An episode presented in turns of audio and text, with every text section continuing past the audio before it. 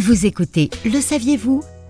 Un podcast produit par l'Indépendant et proposé par Diane Laloum.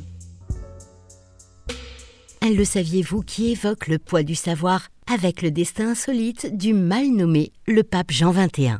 Élu au trône de Saint-Pierre en 1276, le court pontificat de Jean XXI offre quelques particularités historiques originales. Très intéressé par la chirurgie dans une époque vouée à l'obscurantisme médical, il demeure le seul pape médecin et chirurgien reconnu. Il est surtout passionné par l'ophtalmologie qu'il enseigna. Mais c'est cette honorable passion qui causera la perte de ce pape pas comme les autres. Peu après son élection, Jean XXI fait installer un cabinet médical dans le palais des papes de Viterbe où il réside. Mais voilà, cet érudit a tellement réuni et amassé d'ouvrages et d'instruments médicaux que le plancher du cabinet s'écroule sous le poids abondant de cette documentation, entraînant l'homme de savoir dans sa chute. Jean XXI décède six jours plus tard des suites de ses blessures. Le pape ophtalmologue aura régné huit mois.